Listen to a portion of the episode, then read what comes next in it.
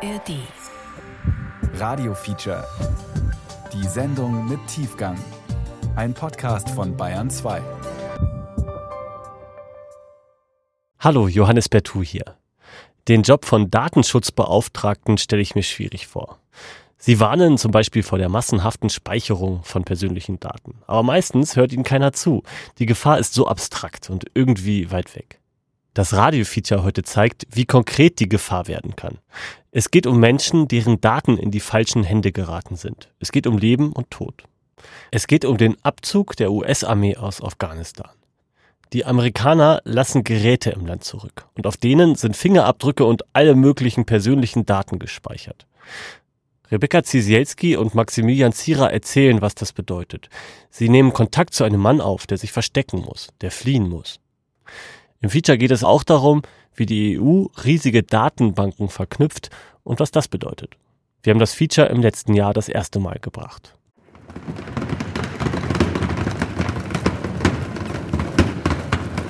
Es ist April 2022 und wir sind in Berlin. Hier sind wir mit Matthias Marx verabredet. Wir treffen uns in den Räumen des Chaos Computer Clubs in einem Hinterhof in Mitte. Hi. Hi. Hallo. Da wären wir. Ja. Im Gepäck hat er zwei dunkle, schwere Rollkoffer. Darin sind Geräte, die bis vor kurzem noch dem amerikanischen Militär gehört haben. Und die zumindest aus Sicht der USA nie in Matthias Hände hätten fallen dürfen. Gehst du, hast du einen Schlüssel oder Nee, kannst du nee. rein? Okay, wir warten Äh, einfach. War zuletzt vor zehn Jahren oder so. Matthias ist IT-Experte.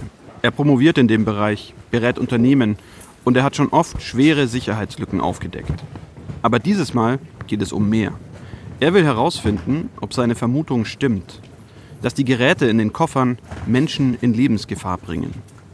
Dafür hat er sich Unterstützung geholt. Ja, ich bin äh, Snoopy, ich komme aus Köln, bin hier extra angereist ähm, und bin auch in Köln gegen Videoüberwachung äh, aktiv.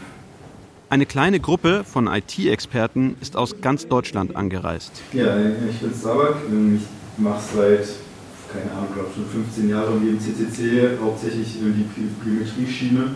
Snoopy, Starbuck und MD, so nennen sie sich. Und sie bezeichnen sich selbst als Hacker. Auch Matthias. Ähm, ja, Matthias, aka Kantorkel aus Hamburg. Matthias hat einen der schweren Militärkoffer auf den großen Tisch in der Mitte des Raums gelegt. Wir anderen stehen außenrum und sind gespannt. Verräterische Daten. They put uh, at the risk the life of people in uh, Afghanistan. Doku über die Gefahren von Biometrie Das Schlechtmöglichste ist eingetreten. Von Rebecca Zisielski und Maximilian Zierer. We are not safe anywhere. Das ist auch wirklich ein sehr schöner Koffer. Ja. Im Koffer liegt das Gerät. Mattschwarz mit Display, einer kleinen Tastatur und Tragegurt. Gut eingepackt in dunkelgrauen Schaumstoff. Und eine Bedienungsanleitung für Soldaten. Marsinekorps. Oh, Mit solchen Geräten hat das US-Militär biometrische Daten erfasst. Fingerabdrücke und Gesichter gescannt. Und zwar von Menschen in Afghanistan. Und die, vermutet Matthias, sind deshalb jetzt in Gefahr. Wir haben ihn kontaktiert, weil wir schon länger zum Thema Biometrie recherchieren. Wir wollen herausfinden, welche Risiken im massenhaften Einsatz dieser Technik stecken und welche biometrischen Daten auch hier bei uns in Europa gesammelt werden. Aber bei so einer Aktion wie der von Matthias und seinen Hackerkollegen waren wir auch noch nie dabei. Die haben WLAN, Mobilfunk, vielleicht Satellitenfunk, USB, Bluetooth, RJ45. Die Hacker nehmen die beiden Geräte aus den Koffern und reichen sie herum. Auch wir nehmen sie mal in die Hand. Sie sind ziemlich schwer und ungefähr so groß wie eine größere. Videokamera. Wie ein Camcorder aus den 90ern. Es kann Iriserkennung, Gesichtserkennung und Fingerabdrücke nehmen. Mich erinnern Sie mit der Tastatur und dem Display an die Geräte, auf denen man unterschreiben muss, wenn man ein Paket annimmt. Nur, dass man mit diesen Scannern Menschen identifizieren kann. Ja, jetzt kommt das spannende Teil. Einmal das Gerät mit Fingerabdruck, Gesichtsscan und Iris-Scan. An den Geräten kann man einiges aufklappen. Auf der Oberseite ist ein Sensor für Fingerabdrücke unter einer Glasplatte. Wenn man die Vorderseite der Geräte auseinanderklappt, kann man sie jemandem vor das Gesicht halten und die Augen abfotografieren. Hier und dort sind dann zwei Kameras für einen Iris-Scan nochmal. Also ich, ich demonstriere das mal. Dann sieht das so aus. Also man guckt so in dieses Gerät rein und äh, dann kann man wohl die Iris scannen. Matthias hält sich ein Gerät vor die Augen. Wir können uns gut vorstellen, wie Soldaten damit irgendwo in den afghanischen Bergen die biometrischen Daten von Menschen registriert haben. On my orders, the United States military has begun strikes against Al Qaeda terrorist training camps and military installations of the Taliban regime in Afghanistan. 2001 unter George W. Bush beginnt der Afghanistan-Krieg und mit ihm eine Serie von Terroranschlägen auf westliche Truppen. Um die Attentäter zu finden, beschließen die USA, möglichst viele Bewohner Afghanistans biometrisch zu erfassen. Soldaten der USA und ihre Verbündeten nehmen in den kommenden Jahren Fingerabdrücke, Gesichtsbilder und Scans der Augen von Millionen Afghanen auf. Mit tausenden mobilen Biometriegeräten. My fellow Americans, the war in Afghanistan is now over. Im August 2021 unter Joe Biden ziehen die US-Truppen mit ihren Partnern überstürzt aus Afghanistan ab. Die Taliban übernehmen die Macht und errichten ein Terrorregime. Sie verfolgen alle, die mit den westlichen Staaten und der früheren Regierung zusammengearbeitet haben.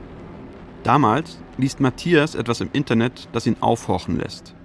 Amerikanische Medien berichten, dass die westlichen Truppen beim Abzug aus Afghanistan viele der Biometriegeräte zurückgelassen haben und dass sie in die Hände der Taliban gelangt sind. Ich habe vermutlich auf Twitter gelesen, dass dieses Gerät von den Taliban irgendwo eingesammelt wurde.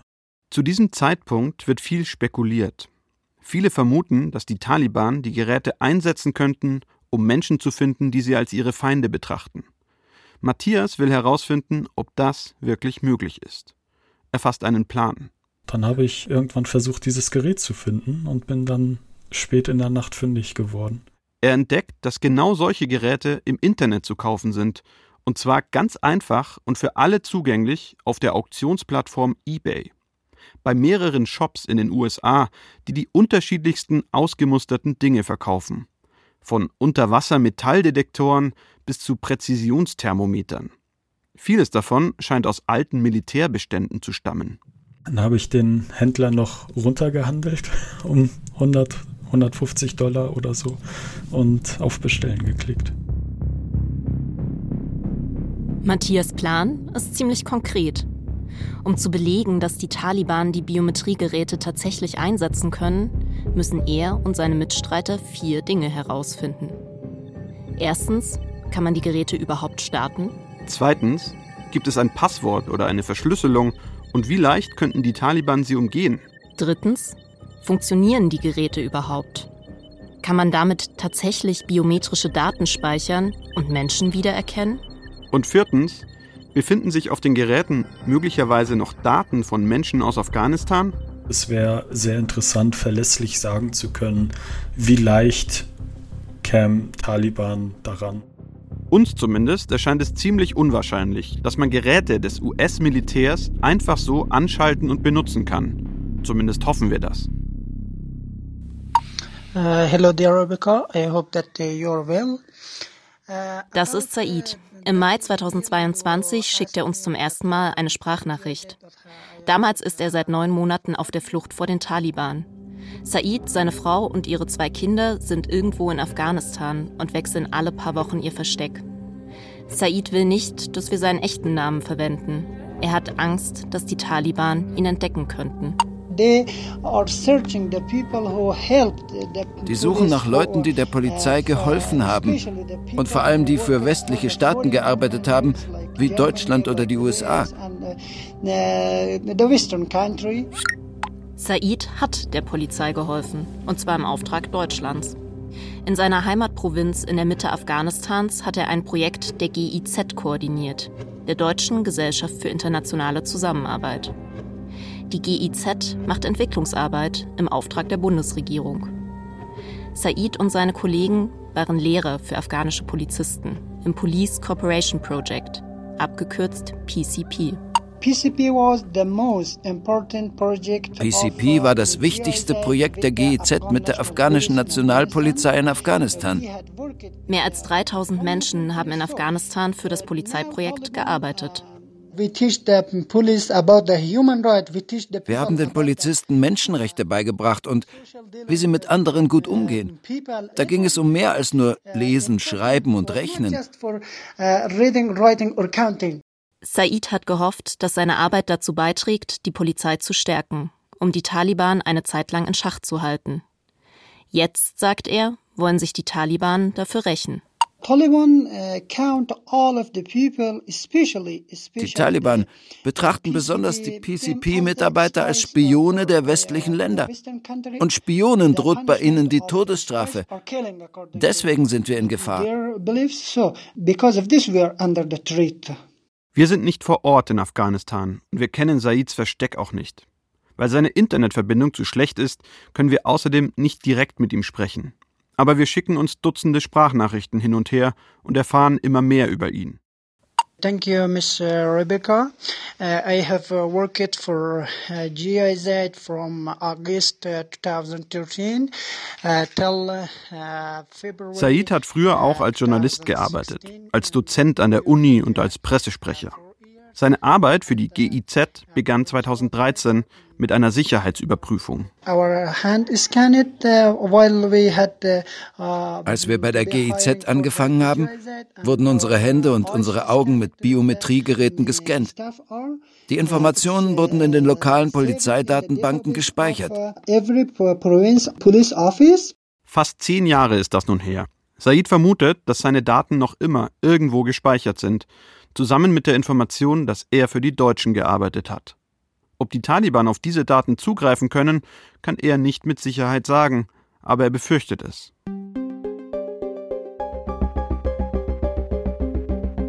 Also ich würde auf jeden Fall gerne eins anschalten. ja, ähm, wie sind denn die verschraubt und verbastelt? Genau, wir sollten Zurück in Berlin. Die Hacker untersuchen weiter die Biometriegeräte, die Matthias auf eBay gekauft hat um herauszufinden, ob die Taliban damit tatsächlich Menschen wie Said identifizieren könnten. Die Geräte sind eigentlich kleine Computer. Als erstes geht es darum, sie anzuschalten. Matthias schaut in die Anleitung und entdeckt etwas. Es gibt einen Shortcut auf der Tastatur, der automatisch das Standardpasswort eingibt. Also das ist dann auch auf Was? Einsatz im Feld optimiert. Um sich einzuloggen, reicht es offenbar, zwei Tasten zu drücken. Welche steht in der Anleitung. So, und jetzt kommt das geheime Passwort. Ja. Ja, funktioniert.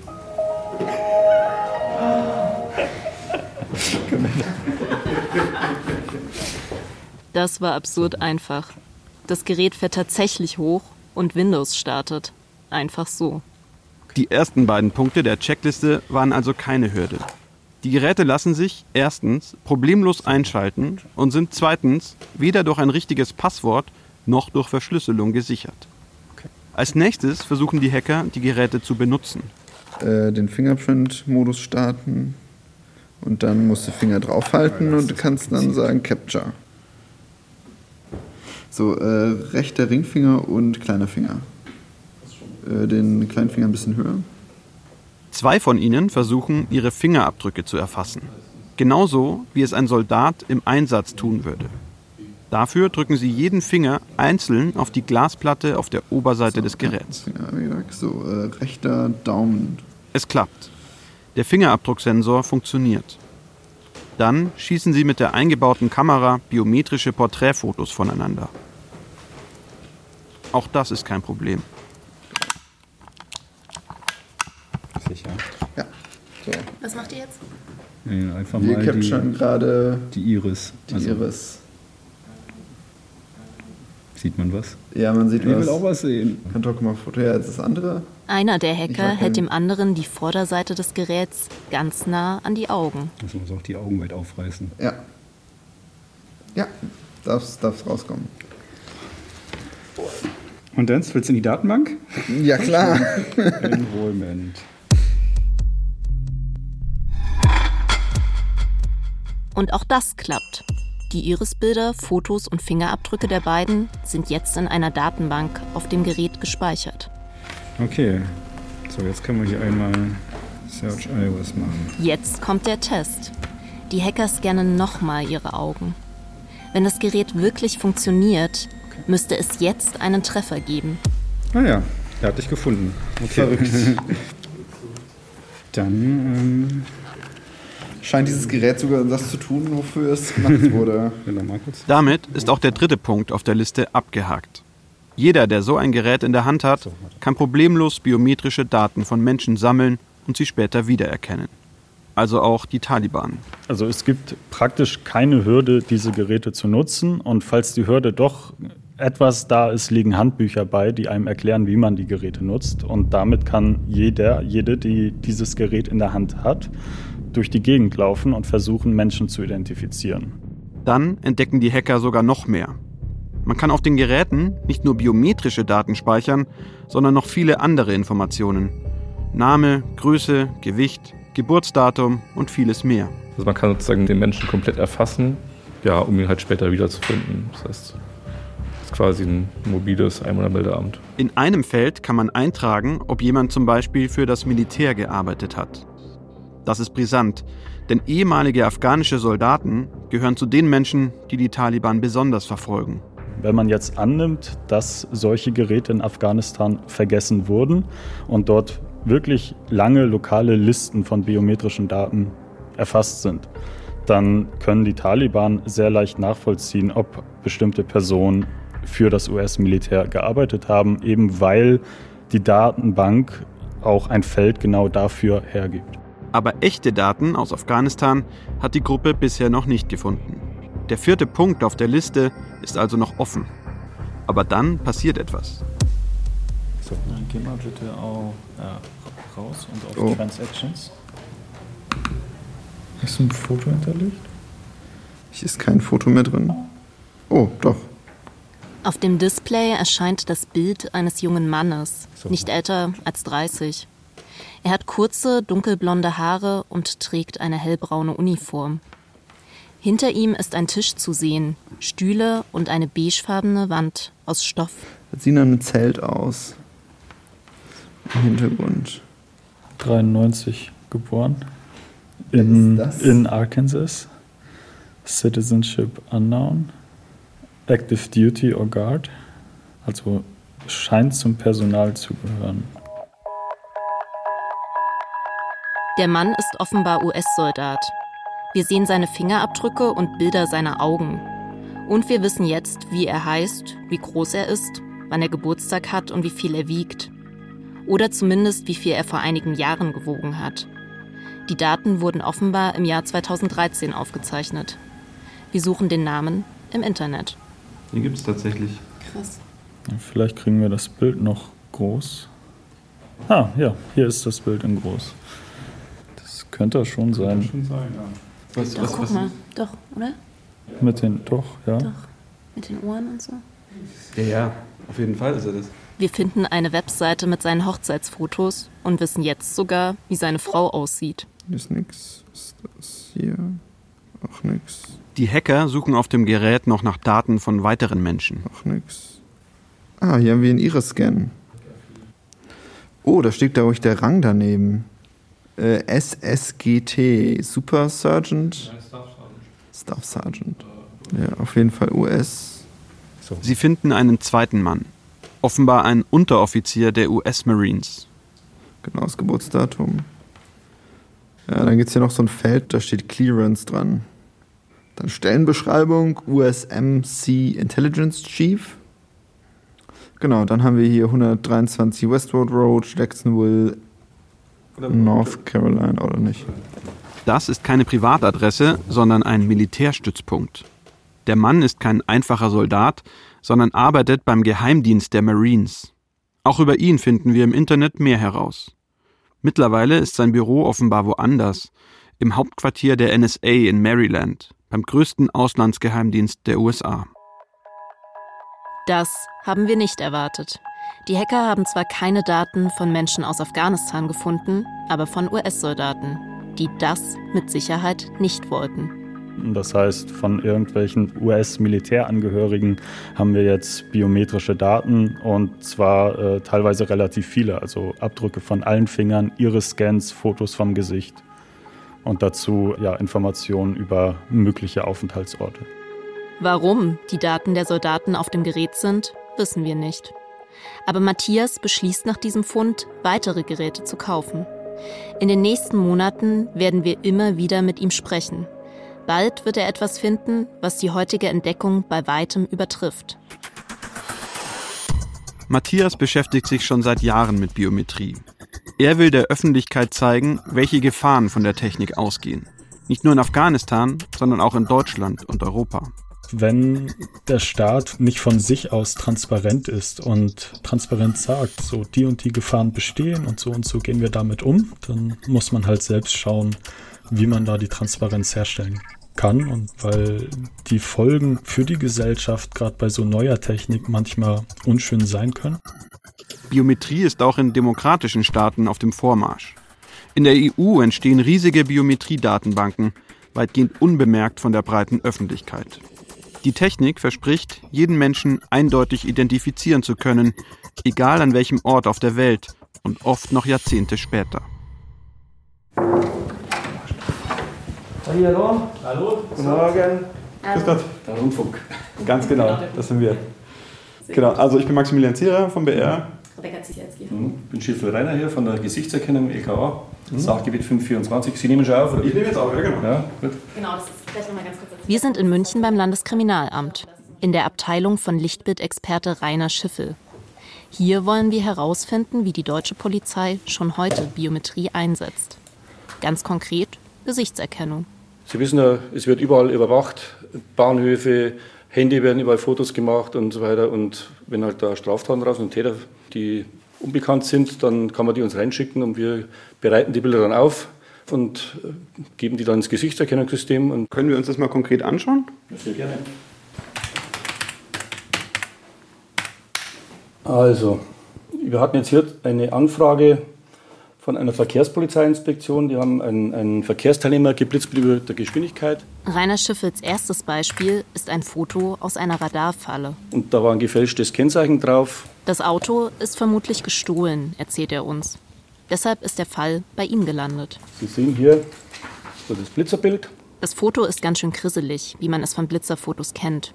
Schwarz-weiß, Auto von vorne. Und der Mann hinterm Steuer ist zumindest aus unserer Perspektive ziemlich schwer zu erkennen. Der hat jetzt aber hier die Augen zu zum Beispiel. Und ja, aber nichtsdestotrotz, man hat schon Kopfform, man sieht die Ohrform und so weiter. Selbst eine Brille oder ein Vollbart wären für die Software kein Problem, sagt Rainer Schiffel. Dann wird das Gesicht praktisch verformelt. Also man nennt das Enrollment, heißt das auf Fachchinesisch. Das wird vermessen von der Software, das Gesicht, dann wird eine bestimmte Formel gebildet. Und dann wird es verglichen mit den ganzen verformelten Bildern von Personen, die schon mal erkennungsdienstlich behandelt worden sind bei der Polizei. Die Software versucht, den Mann von dem Blitzerfoto in einer bundesweiten Fotodatenbank der Polizei wiederzufinden. In der Datenbank befinden sich Bilder von 3,6 Millionen Personen, die tatverdächtig sind oder wegen einer Straftat verurteilt wurden. Und Fotos von Menschen, die in Deutschland Asyl beantragt haben. Wenn der Gesuchte früher schon mal von der Polizei erfasst worden ist, müsste die Software sein Gesicht erkennen. Und dann dauert es eine Zeit lang, dann wird es im Hintergrund recherchiert. Wie gesagt, die Formeln werden elektronisch verglichen und dann bekommt man eine Ergebnisliste übersandt. Auf dem Bildschirm erscheinen einige Dutzend Fotos von unterschiedlichen Männern. Die Fotos sehen so aus, wie man sich offizielle Polizeibilder vorstellt. Das Gesicht frontal fotografiert, der Blick starr nach vorne gerichtet. Und tatsächlich sehen manche der Männer dem Gesuchten ähnlich. Lichtbildexperte Rainer Schiffel muss jetzt bewerten, mit welcher Wahrscheinlichkeit es sich um dieselbe Person handelt. Anhand bestimmter Merkmale wie Ohrform, Narben oder Muttermale. In diesem Fall ist das erste Bild auf der Liste ein Treffer. Rainer Schiffel zeigt uns einen weiteren Fall. Gefährliche Körperverletzung. Eine Schlägerei. Ein unbekannter Mann soll einem anderen eine Flasche auf den Kopf geschlagen haben. Der Geschädigte konnte bei der Vernehmung ein Lichtbild des unbekannten Täters erreichen, er hat ihn im Internet entdeckt und hat uns dann heute halt das Profilbild von dem vermeintlichen Täter übersandt. Dieses Mal durchsucht Rainer Schiffel die Polizeidatenbank mit einem Profilbild von Facebook. Es zeigt einen blonden Mann, geschätzt Mitte 30. Und wieder gibt es mehrere Treffer. Uns fällt auf, auf den Fotos in der Datenbank ist der Mann sichtbar viele Jahre jünger. Also man sieht eigentlich, wie gut trotzdem äh, die Software arbeitet. Es ist jetzt nicht altersabhängig. Also man kann auch, wenn ein Zeitraum dazwischen liegt, da gute Ergebnisse erzielen. Was uns Rainer Schiffel an seinem Computer im Büro des bayerischen LKA vorführt, wird uns noch länger beschäftigen. Es zeigt nämlich, dass die Gesichtserkennung der deutschen Polizei ziemlich gut funktioniert, fast schon erschreckend gut. Sie erkennt sogar Schwarz-Weiß-Bilder mit niedriger Auflösung oder halb verdeckte Aufnahmen von der Seite. Alles kein Problem. Und Menschen lassen sich offenbar noch nach Jahrzehnten identifizieren, sogar dann, wenn ihr Gesicht deutlich gealtert ist. Die Bilder, die Rainer Schiffel und seine Kollegen verwenden, stammen aus ganz unterschiedlichen Quellen. Aus Überwachungskameras, Handyvideos von Zeugen oder aus sozialen Medien wie Facebook oder WhatsApp. Also die Polizei darf auf alle Bilder zugreifen, auf die sie auch zugreifen dürfen, die einfach öffentlich gemacht sind. Das ist Kriminaldirektor Bernhard Egger, der Chef von Rainer Schiffel. Wir dürfen nicht tausende von Bildern sammeln und rastern, auch nicht öffentlich, aber das normale Bild auf Instagram oder wherever oder auf den öffentlichen äh, Seiten von Diskos und dergleichen, da können wir natürlich genauso reinschauen wie jeder andere auch. Und ganz oft machen wir das ja zusammen mit dem Opfer auch, um das Bild zu suchen und damit können wir diese Bilder aus dem Netz abgreifen. Die bayerische Polizei nutzt die Gesichtserkennung bei allen möglichen Straftaten. Vom einfachen Ladendiebstahl über Betrug bis zu politischer Kriminalität oder Mord. Also es gibt keine Grenze. Was wir nicht machen, wir setzen es nicht im Verkehrsbereich ein, weil wir dann in eine Massengeschichte kämen, die wir hier nicht mehr abarbeiten können und auch nicht wollen. Aber es gibt rechtlich kein Hindernis. In seinem Büro zeigt uns Bernhard Egger eine Statistik. Jedes Jahr identifiziert sein Team mehr Personen mit Gesichtserkennung. 2018 waren es noch knapp 150. Drei Jahre später schon mehr als 700. Um in Zukunft noch mehr Verdächtige zu finden, wünscht sich Bernhard Egger mehr Daten. Er hätte gerne dieselben Möglichkeiten wie bei Fingerabdrücken. Hier kann die deutsche Polizei bereits heute auf Datenbanken anderer europäischer Länder zugreifen. Und das muss im Prinzip im Bereich der Gesichtserkennung auch kommen.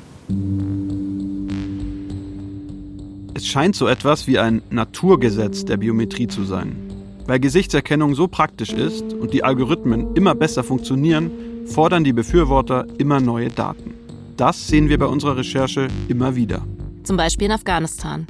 Dort hatte das US-Militär große Pläne. Im Internet finden wir ein Biometriehandbuch für US-Soldaten. Und darin heißt es, je schneller man die gesamte Bevölkerung Afghanistans biometrisch erfasse, umso schneller könne man sämtliche Attentäter vom Schlachtfeld entfernen. Jetzt, wo die westlichen Truppen abgezogen sind, verdichten sich die Hinweise, dass diese Strategie Jahre später gravierende Folgen hat. Im März 2022 erscheint ein Report der Organisation Human Rights Watch. Darin berichtet ein ehemaliger afghanischer Soldat, die Taliban hätten ihn gefangen genommen und seine Fingerabdrücke und Augen gescannt. Und zwar mit einem Biometriegerät, wie es Matthias auf eBay gekauft hat. Der Mann gibt an, die Taliban hätten gedroht, ihn umzubringen, wenn das Gerät ihn als ehemaligen Soldaten identifiziert. Aus irgendeinem Grund habe das aber nicht geklappt. Wahrscheinlich hatte der Mann einfach Glück. Uh, hello, dear Rebecca. I'm sorry because I answer you late late.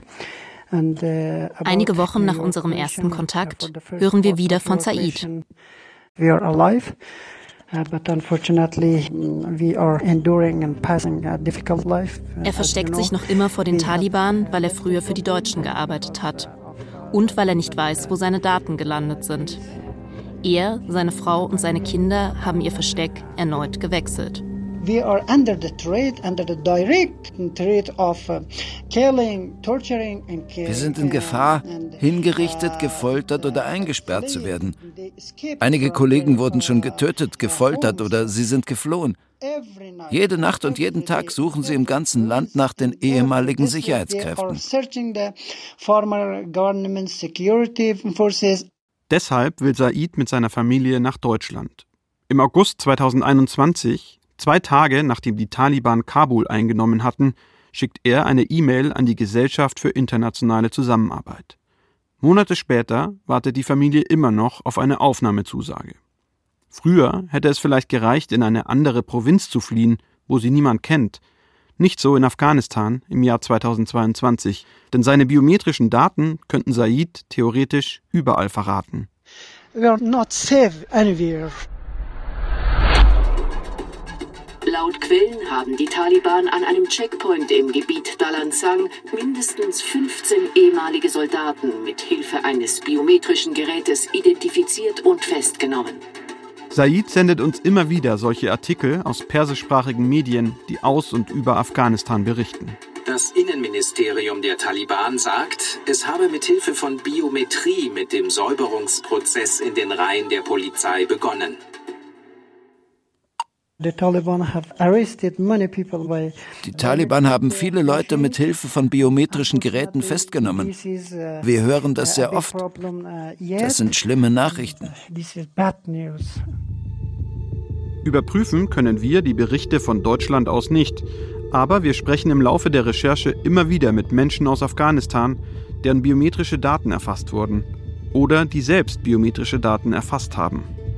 Wir bekommen Kontakt zu jemandem, der bis zuletzt im afghanischen Innenministerium gearbeitet hat. Ein ehemals hoher Polizeibeamter, der inzwischen in Europa lebt.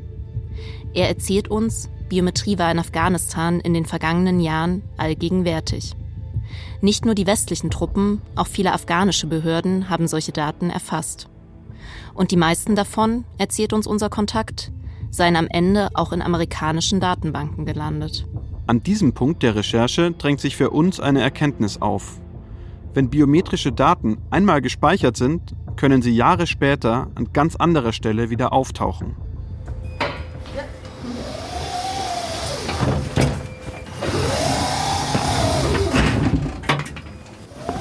Hallo. Erzähle? Ja. Der Borcher, wir haben Ah, ja, super. Hallo. Es ist Frühsommer 2022 und wir sind in Straßburg. Hier, mitten in einem unscheinbaren Wohnviertel, steht ein Hochsicherheitskomplex mit Stacheldraht, Sicherheitsschleusen und Kameras. Um reinzukommen, müssen wir unsere Fingerabdrücke abgeben. Wir sind hier, weil auch die EU millionenfach biometrische Daten speichert. In einem Rechenzentrum keine drei Kilometer von der deutschen Grenze entfernt. Wir wollen wissen, wie die EU mit diesen Daten umgeht und ob auch bei uns das Risiko besteht, dass biometrische Daten irgendwann, irgendwo wieder auftauchen. Die Behörde, die hier in Straßburg die Datenbanken betreibt, ist die Europäische Agentur für IT-Großsysteme, abgekürzt EU-LISA. Hallo. Hallo. Guten Tag. Guten Tag. Grüß Sie. Stefan Brandes ist der Leiter von EU-LISA in Straßburg. Ohne ihn würden wir uns in diesen langen Kellergängen wahrscheinlich verlaufen. Ja, es ist ein bisschen ist Absicht. Absicht. Das ist Absicht. Brandes kommt aus Deutschland und war vorher bei der Polizei. Heute arbeitet er in der obskursten Behörde der EU, wie es ein Zeitungsreporter mal formuliert hat. Habe ich Übel genommen. Ich, es wird schwierig mit dem Mikro hier drin, ne? Ja, ja, der- aber- Wegen der Geräuschkulisse. Den Lärm hier machen riesige Lüftungssysteme, die den Serverraum, eigentlich ist es eine Halle, herunterkühlen. Draußen hat es 31 Grad, hier unten ist es kalt. Reihe um Reihe stehen hier meterhohe Serverschränke mit blinkenden LEDs. Bisher liegen auf diesen Servern drei große Datenbanksysteme der EU, alle mit ganz unterschiedlichem Inhalt. In diesem Bereich haben wir beispielsweise ein Biometrie-Abgleichsverfahren äh, laufen. Das ist fürs, äh, fürs Visa-Informationssystem. Das Visa-Informationssystem ist die größte Datenbank hier, mit biometrischen Daten von 62 Millionen Menschen. Menschen, die ein Visum für den Schengen-Raum beantragt haben. Ein paar Reihen weiter läuft Eurodac, eine Datenbank mit Fingerabdrücken von mehr als 5 Millionen Asylbewerbern. Das dritte große System hier ist das sogenannte Schengener Informationssystem, die zentrale europäische Fahndungsdatenbank mit Daten über mehrere hunderttausend gesuchte Straftäter und vermisste Personen. Obwohl alle diese Server gemeinsam in dieser Halle stehen, sind die verschiedenen Datenbanken strikt voneinander getrennt, sagt Stefan Brandes. Das ist der Fall. Die sind getrennt voneinander entwickelt worden, mal auch zu unterschiedlichen Zeitpunkten und sind auch wirklich auf physisch getrennter Infrastruktur aufgebaut worden. Dass die Datenbanken getrennt voneinander betrieben werden, ist kein Zufall. Eines der Grundprinzipien des Datenschutzes besagt nämlich, dass Daten nur für den Zweck genutzt werden sollen, für den sie ursprünglich mal erhoben worden sind. Eigentlich. Aber Stefan Brandes zeigt uns noch etwas. Also wir haben in diesem Bereich, ich sag mal, die neuen Systeme im Wesentlichen, also das, was aktuell gerade in der Entwicklung ist. Ähm, das sind so die ja auch noch recht neu aussehenden Schränke hier in dem vorderen Teil. Da sind auch Kollegen am Arbeiten aktuell, machen Installationsarbeiten. In den Schränken, die uns Stefan Brandes jetzt zeigt, befinden sich Server für drei neue große Datenbanken. Die sollen bis Ende 2023 ihren Betrieb aufnehmen. Unter anderem sollen darin alle Ein- und Ausreisen von Nicht-EU-Bürgern protokolliert werden. Und das Wichtigste, alle diese Datenbanken, die alten und die neuen, sollen in Zukunft miteinander verknüpft werden. Diese Verknüpfung nennt man Interoperabilität. Ein Milliardenprojekt. In einem etwas ruhigeren Besprechungsraum erzählt uns Stefan Brandes, was es mit dem Projekt auf sich hat. Das ist ein, äh, ja, es klingt vielleicht komisch, aber es ist ein Ergebnis letztlich der Serie von Terroranschlägen, die wir in der Zeit 2014, äh, 2015 in Europa hatten. Damals gab es bei den Ermittlungen Probleme. Es habe zwar Informationen über die Attentäter gegeben, die Polizei habe aber nicht darauf zugreifen können, erzählt er uns. Der Grund? Die Informationen waren in verschiedenen Datenbanken gespeichert. Deswegen wird über das Interoperabilitätsprojekt es ermöglicht werden, in bestimmten Ausnahmefällen, das ist nicht der Regelfall, muss man noch mal ganz deutlich sagen, auch übergreifend mehrere dieser Datenbestände entsprechend abzufragen und beispielsweise eine Personenabfrage gleichzeitig über das Eurodac-Verfahren, das, das Visa-Verfahren und das Schengener Informationssystem zu machen dann. Die allermeisten Daten, die in diesen Datenbanken gespeichert sind, stammen von sogenannten Drittstaatlern, also von Nicht-EU-Bürgern. Und diese Daten werden jetzt mit dem Schengener Informationssystem, also einer Fahndungsliste, verknüpft. Kritiker sagen, das Projekt Interoperabilität führe dazu, dass Daten miteinander vermischt werden, die eigentlich getrennt sein sollten. Ich denke, dass die Interoperabilität nicht mit der unbedingten Notwendigkeit und Verhältnismäßigkeit äh, zu vereinbaren ist. Das ist Evelyn Brauer. Sie lehrt an der Universität Utrecht und forscht an der Schnittstelle zwischen öffentlichem Recht, Technologie und Migration. Sie meint, die Risiken des Interoperabilitätsprojekts seien zu groß. Risiken von Datenschutz, Risiken von Missbrauch, Risiko von Diskriminierung von Ausländern, von, von Drittstaatsangehörigen. Es ist ganz klar, dass diese biometrischen Daten, äh, man sagt auch sensible Daten, sehr besonderen Schutz brauchen. Also biometrische Daten sind sehr verletzlich. Auch bei den EU-Datenbanken ist es theoretisch denkbar, dass die Daten irgendwann an ganz anderer Stelle wieder auftauchen. Denn wenn große Datenbanken erst einmal eingerichtet sind, werden die Funktionen oft schleichend ausgeweitet, sagt Evelyn Brauer. Das nennt man Function Creep. Sie erklärt es am Beispiel der Fingerabdrucksdatenbank Eurodac. Was verstehen wir unter Function Creep? Ganz am Anfang in 2000 hat man gesagt, wir werden es nur für die Zwecke von das Asylprozess in Europa benutzen. Nicht für andere Fälle, weil das sind sensible Daten, die Fingerabdrücke von Asylsuchenden sind in Eurodac. Jetzt sind wir 2022 und Eurodac ist zugänglich für Strafverfolgungsbehörden. Und das, obwohl man das ursprünglich ausgeschlossen hatte. Es scheint ein weiteres Naturgesetz der Biometrie zu sein, dass Daten mit der Zeit für immer neue Zwecke eingesetzt werden. Es macht auch Massenüberwachung möglich. Also Gesichtsbilder wenn wir das in die Datensysteme haben und das kombiniert mit Kamera in der Straße, dann ist es auch einfach für Staaten, die nicht so rechtsstaatfreundlich sind, die Bilder zu vergleichen und um zu sehen, wo ist jetzt diese Person, die ich in meinem System habe. Ob solche Live-Gesichtserkennung bei uns eingesetzt werden darf oder nicht, das soll ein Gesetz regeln, an dem die EU Ende 2022 arbeitet. Je nachdem, wie diese Frage entschieden wird, könnte das den Umgang mit biometrischen Daten in Europa grundlegend verändern.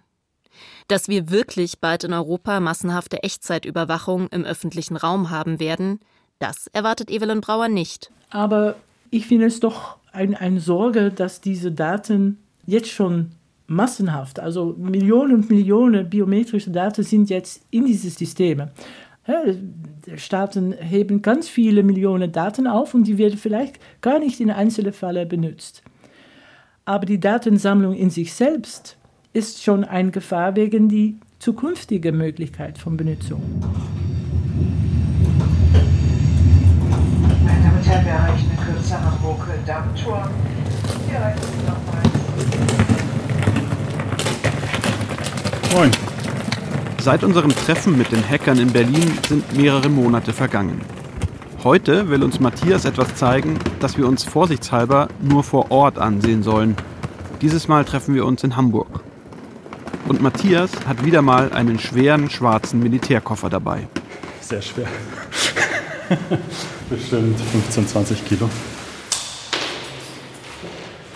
Ich konnte es nicht lassen und habe noch mehr Geräte bestellt. Insgesamt fünf amerikanische Biometriegeräte hat Matthias inzwischen auf eBay gekauft und einen spektakulären Fund gemacht. Also der Puls ging auf jeden Fall nach oben und auch jetzt, wenn wir wieder drüber reden, geht der Puls nach oben und die Hände werden so ein bisschen schwitzig, weil ich habe Daten gesehen, die so sensibel sind wie, ich glaube, noch keine anderen Daten, die ich irgendwo mal in der Hand hatte. Das ist einfach ein anderes Kaliber. Aber wir haben jetzt tatsächlich zeigen können, dass diese Geräte auch in Afghanistan im Einsatz waren. Also wir haben Geokoordinaten, die auf einen Punkt im Nirgendwo, sage ich mal, zwischen Kandahar und Kabul zeigen. Auf einem der Geräte hat Matthias noch deutlich mehr gefunden. Tausende geheime Daten des US-Militärs. Er hat den kompletten Inhalt des Geräts auf seinen Laptop kopiert. Auf dem Bildschirm zeigt er uns jetzt Fotos. Kannst du das mal ein bisschen größer machen, bitte? Wir sehen Porträtaufnahmen von Männern, die nicht besonders glücklich in die Kamera blicken. Wahnsinn. Die meisten haben dunkle Haare, viele tragen einen Bart. Ja, darüber hinaus gibt es einige Personen, die so einen orangen Overall anhaben, wie man sie aus Guantanamo kennt. Andere halten ein Schild mit ihrem Namen in der Hand. Da stecken Daten über 2600 Personen drin. Und Daten heißt, da habe ich Namen, Vornamen, Geburtsdatum, Größe, Gewicht, Geschlecht und dann natürlich auch biometrische Daten über diese Person. Matthias zeigt uns eine Datenbank mit tausenden Irisbildern und Fingerabdrücken. Wir sehen persönliche Daten von Menschen aus Afghanistan und auch aus dem Irak. Hier auf einem Bildschirm in Hamburg. In der Datenbank gibt es auch ein Feld, in dem steht, warum eine Person biometrisch erfasst wurde. Und hier tauchen Dinge auf wie Checkpoint Enrollment, das heißt, da war eine Person vermutlich einfach an einem Checkpoint. Solche Kontrollpunkte haben US-Soldaten in ganz Afghanistan errichtet, um dort Passanten und vorbeifahrende Menschen biometrisch zu erfassen. Matthias zeigt uns noch weitere Daten. Bei einigen Einträgen scheint es sich um gesuchte Kriminelle oder Terroristen zu handeln, die auf einer Fahndungsliste stehen. Es gibt aber auch solche Felder wie Host Nation Military oder Host Nation Police. Das heißt, äh, rein nach diesen Feldern hier sind das nicht alles äh, irgendwie Kriminelle, sondern offenbar auch Angehörige der Polizei oder des Militärs. Und diese Information kann im Zweifel über Leben und Tod entscheiden. Denn hätten die Taliban ein solches Gerät in der Hand, könnten sie damit Personen eindeutig als ehemalige Polizisten oder Soldaten der afghanischen Armee identifizieren. Also als Menschen, an denen sie sich rächen wollen. Das war es, wonach Matthias gesucht hatte. Damit ist der endgültige Beweis erbracht, wie gefährlich die Geräte sind, die die westlichen Staaten in Afghanistan zurückgelassen haben. Es ist einfach krass zu sehen, dass da wirklich solche Daten drauf sind, sodass das nicht einfach nur Vermutungen waren, sodass sich da Leute nicht einfach nur das Schlechtmöglichste ausgemalt haben, sondern das Schlechtmöglichste ist eingetreten. Kannst du dir vorstellen, warum da GER steht? Äh, es könnte die Abkürzung für Germany sein, dass da Daten von anderen Einheiten, zum Beispiel von der deutschen Bundeswehr, mit zur Verfügung gestellt wurden. Auch die Verbündeten der USA haben in Afghanistan Menschen biometrisch registriert. Dafür gibt es Hinweise in den Daten. In einem Feld steht zum Beispiel UK und eine britische Telefonnummer. In einem anderen kanadisch. Und in einem eben GER.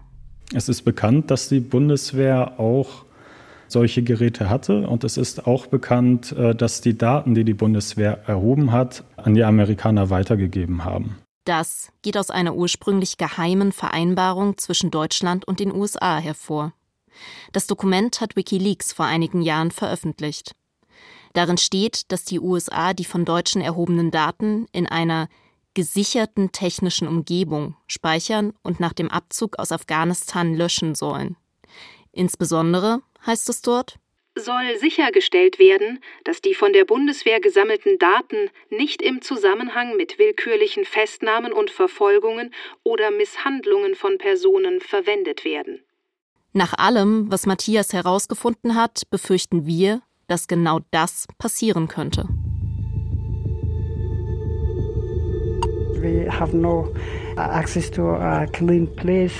Wir haben keinen Zugang zu sauberem Wasser, zu Toiletten, zu medizinischer Versorgung. Es ist sehr hart für uns. uh, Wir hören wieder von Said. Seine Situation scheint immer schlechter zu werden. Zu diesem Zeitpunkt versucht er mit seiner Familie seit über einem Jahr aus Afghanistan rauszukommen. Über eine deutsche NGO hatte Said einen Antrag auf Ausreise an die Bundesregierung gestellt. Doch monatelang hört er nichts.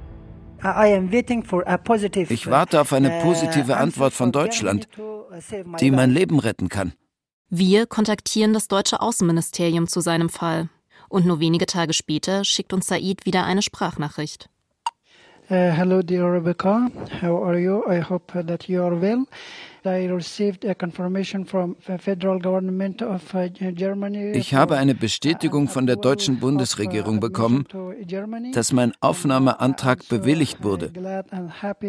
Ich bin einfach so froh und glücklich. Die Familie hat es über die Grenze nach Pakistan geschafft. Einige Wochen später erfahren wir, sie sind jetzt in Deutschland. Aber damit sind sie offenbar eine Ausnahme. Viele ehemalige Mitarbeiter des GIZ-Polizeiprojekts sind weiterhin in Afghanistan. Hunderte meiner Kollegen sind abgelehnt worden. Ich mache mir große Sorgen, weil sie weiterhin in Gefahr sind, obwohl unsere Fälle ja gleich sind. Als wir Said davon erzählen, was Matthias auf den Geräten gefunden hat, wird er emotional. Ich bin so traurig darüber, dass Deutschland, die NATO und die USA alle diese biometrischen Geräte in Afghanistan zurückgelassen und damit Menschen in Lebensgefahr gebracht haben.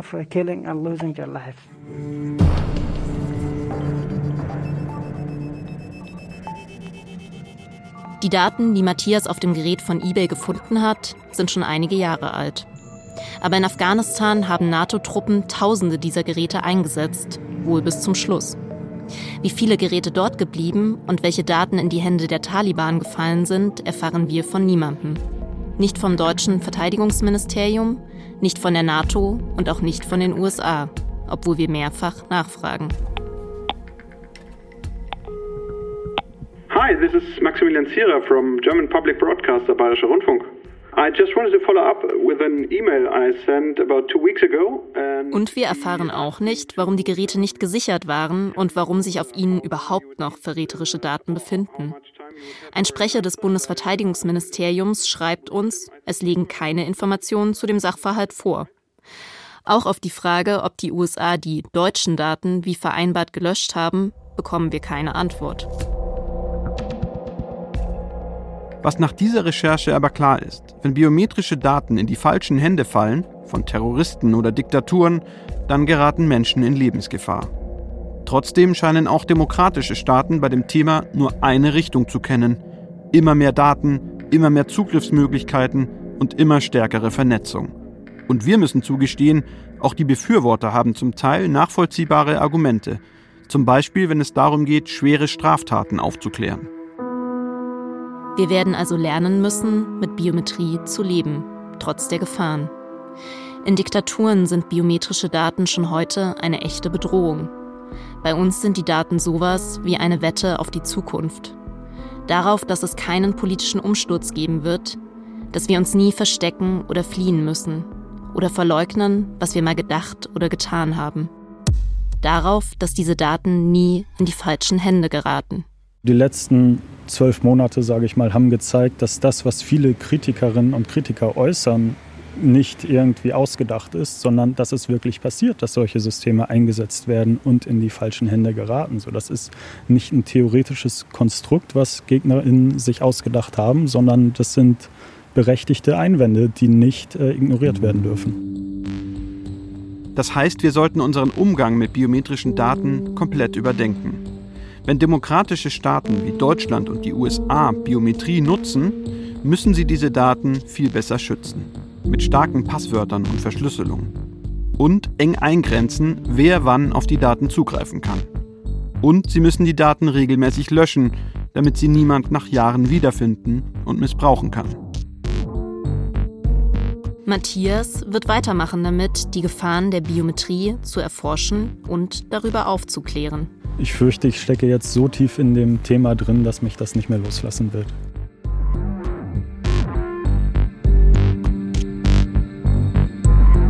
Verräterische Daten.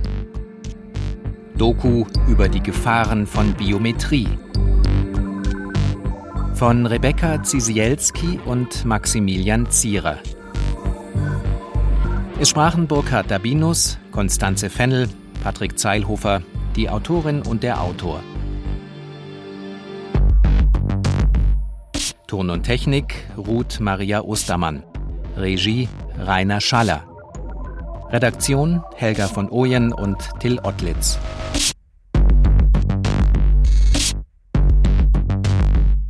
Eine Produktion des Bayerischen Rundfunks für das ARD Radio Feature 2022. Das war eine Recherche zu biometrischen Daten und ihrer Speicherung. In der ARD Audiothek finden Sie mehr spannende Feature. Suchen Sie dort einfach nach ARD Radio Feature. Sie finden den Link auch in den Show Notes. Bis nächste Woche, Ihr Johannes Bertou. Hallo, ich bin Stefanie Mannhardt vom BR24 Thema des Tages. Wenn Sie jeden Tag in weniger als zehn Minuten über das aktuelle Nachrichtenthema Bescheid wissen möchten, dann hören Sie doch mal bei uns rein. Wir sprechen mit Expertinnen und Experten über Politik, Wirtschaft, Digitales, Gesellschaft und Kultur. In jeder Folge steigen wir bei einem Thema tiefer ein, erklären Hintergründe und bringen Sie auf den neuesten Stand. Das BR24 Thema des Tages gibt es jeden Werktag neu in der ARD Audiothek und überall, wo es Podcasts gibt.